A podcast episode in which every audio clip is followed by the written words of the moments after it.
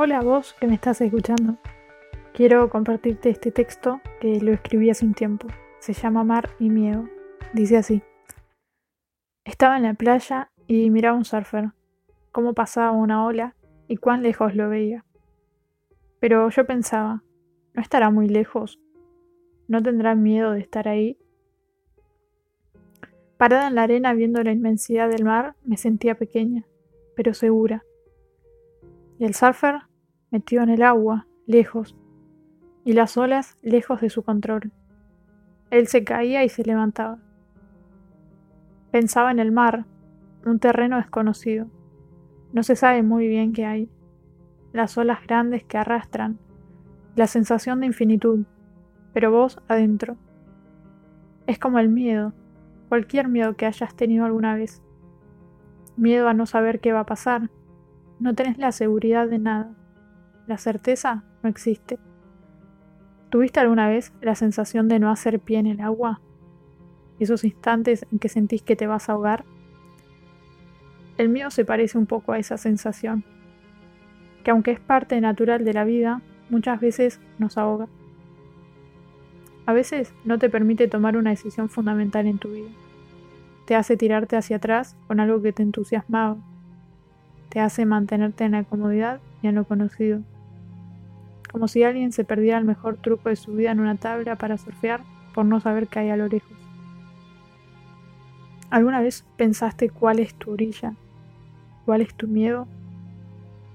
El mar es aplastante, con esa sensación de incertidumbre que está a lo lejos de nuestra capacidad de entenderlo. Pero si te quedas en la orilla, ¿cómo saber que la ola es un desafío que te invita a sacar lo mejor de vos? Pero si no enfrentas tu miedo, cómo saber que esa situación te invita a crecer. No te quedes toda la vida en la orilla de tu vida teniendo miedo a lo desconocido y a la inmensidad. Que por ahí, cuando estás en el medio de la ola, ves que no era tan grande, que hasta incluso te reís y la dominás. La orilla es la comodidad y tu zona de confort. El mar es el terreno de lo desconocido, el miedo, los proyectos, deseos. Anímate a surfear, capaz que te encontrás en esa inmensidad viviendo una gran aventura. Vamos a dejar que el miedo nos invite a vivir más o a quedarnos parados donde estamos.